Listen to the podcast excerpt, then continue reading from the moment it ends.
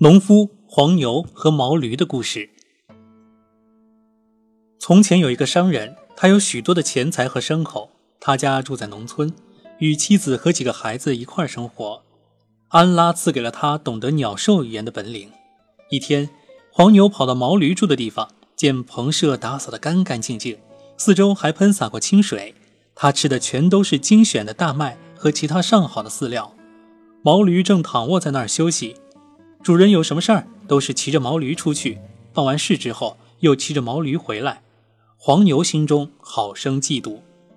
一天，这商人农夫听见黄牛对毛驴说：“恭喜你啊，老爹，你这是过得真的是自在呀，吃的是上好的饲料，大家都捧着你，有时主人出去也骑着你，来来回回多么风光啊！可我，你看，一天到晚都是耕地拉磨，哎呀，好不辛苦劳累呀。”毛驴对黄牛说：“啊，如果你被带到田里去，脖子上被套上了犁套，你就躺下不起来。等到人们打你，你就稍稍起来一下，然后再躺下去。人们把你带回棚厩，给你大豆吃，你装作身体十分虚弱的样子，什么都别吃喝。就这样，一天、两天、三天过去了，哎，你就可以得到休息了。”农夫听见了毛驴和黄牛的对话。第二天，牛把式给黄牛拿来了饲料，黄牛就真的只吃了一点点。牛把式赶黄牛去耕地，发现它十分的虚弱，便告诉了主人。农夫说：“今天一整天就让毛驴去代替黄牛耕地吧。”傍晚，毛驴回到了棚厩，黄牛对毛驴的关心以及之前所出的主意表示感谢，使得他一天都免于劳累，得到了休息。而毛驴没有回答黄牛。内心已经懊悔极了。第二天，犁田的人又把毛驴带去犁地了，直到傍晚才回来。这时，毛驴已经是精疲力尽，虚弱异常。黄牛看着毛驴，照例对他表示感谢和颂扬。毛驴对黄牛说：“我本来过得好好的，多管闲事，这是害了我呀，黄牛兄。哎呀，我现在又要给你以忠告了。我听见主人说。”如果黄牛还不起来，就要把他赶到屠夫那儿杀了，把皮剥下来。我可真为你担心呢，黄牛兄，你要好自为之啊！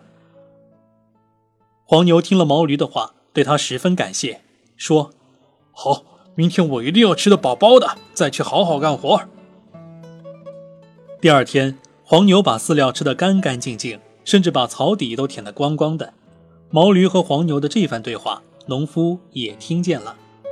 第二天，农夫和妻子来到牛棚，牛把式把黄牛带出棚。当黄牛看见主人时，不断地摇动尾巴，又是鸣叫，又是奔跑，显得很有活力。农夫见状，哈哈大笑，直笑得躺在地上起不了身子。妻子见此情景，好生奇怪，便问道：“是什么使你如此大笑不止啊？”农夫说：“哎呀，是我听到了一件新鲜事儿，十分的搞笑啊。”但是我不能告诉你啊，否则我会死去，你就原谅我吧啊！妻子说：“即使你死了，你也一定要告诉我是什么东西使你这么好笑。”农夫说：“我绝不能告诉你，否则我真的会死去。”妻子说：“你不说，看来你就是在笑话我了。”妻子一再要求他说出让他发笑的原因，农夫拗不过妻子的倔劲儿，感到十分为难和犹疑。最后，他不得不把孩子们召来，又请来法官和证人，想立下遗嘱后再把秘密说出来，然后死去。因为他太爱他的妻子了，她是他的堂妹和孩子们的母亲。再说，如今他已经活了一百二十岁了，还有什么好留恋的呢？他又请来了他的娘家人和左邻右舍，对他们说，一旦他吐露秘密，他马上就要死去。众人听他这么一说。便劝诫他的妻子不要再强求丈夫说出秘密了，不要让他的老伴儿和孩子们的父亲死去。可妻子说她绝不反悔，即使丈夫死了，也要他说出秘密不可。众人见他如此态度，也就默不作声了。农夫至此也只好站起来，向牲口棚子走去，以便在那里洗净身子，回来向众人说出秘密，然后再死去。棚子里有一只公鸡，正带着五十只母鸡在那儿啄食。旁边有一只狗。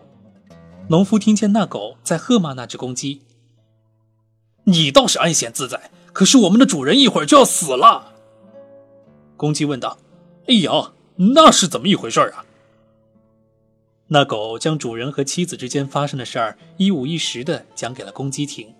公鸡一听，便高声说道：“哎呀，我们的主人真是太没有脑子了啊！你看，我有五十个老婆，可我可以喜欢这个啊，不喜欢那个，谁也不敢哼哼一声。我们的主人呢，统共才一个老婆，就不知道如何与他相处了。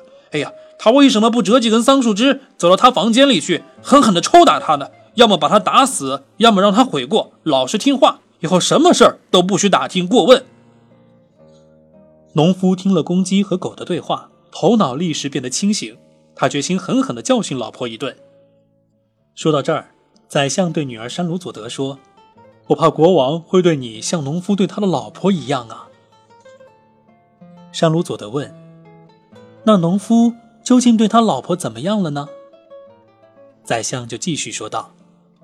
那农夫折了几根桑树枝，藏在房间中，然后走到老婆跟前说：“来到房间来，我只告诉你一个人，然后我再死去。”农夫的老婆不知道是计，就随他进了屋中。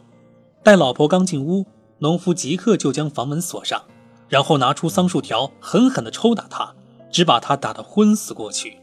待她醒来后，对丈夫说：“哎呦！”啊！我悔过了，我再也不打听老爷们儿的事儿了。说罢，她亲吻丈夫的双手和双脚，表示忏悔，然后两人双双走出房间。众人见他夫妻二人和好，都高兴地欢跳起来，表示祝贺。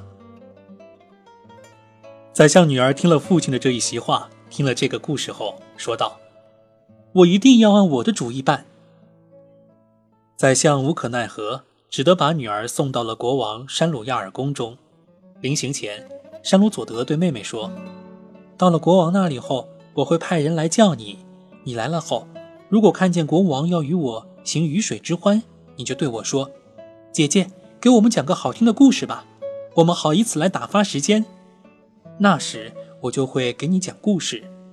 托真主安拉的福，我们将以此来摆脱那国君的纠缠。”妹妹答应了他的请求。宰相将山鲁佐德送往宫中，国王见后十分高兴，对宰相说：“你送来了我需要的东西。”宰相回答说：“是的，陛下。”晚上，国王欲与山鲁佐德亲热，山鲁佐德哭了起来。国王问他是怎么回事儿，山鲁佐德说道：“陛下，我有一个妹妹，现在家中。”我想与她告别。国王当即命人将山鲁佐德的妹妹敦亚扎德召进王宫与他见面。山鲁佐德见妹妹前来，与她拥抱亲吻，然后坐在床上。国王站起身，将山鲁佐德拥入怀中。云雨过后，三人坐在一起闲谈。这时，敦亚扎德对山鲁佐德说：“姐姐，给我们讲个故事吧，我们好借此打发时间。”山鲁佐德说：“啊，这是个好主意。如果仁慈的国王允许的话。”此时，国王山鲁亚尔心中正十分烦闷，听了姐妹俩的话，感到高兴。他允许山鲁佐德给他讲故事。于是，山鲁佐德就开始讲了一个又一个故事。山鲁佐德给山鲁亚尔国王讲的第一个故事。是商人、妖怪和三个老人，具体是怎样的呢？我们下集再会。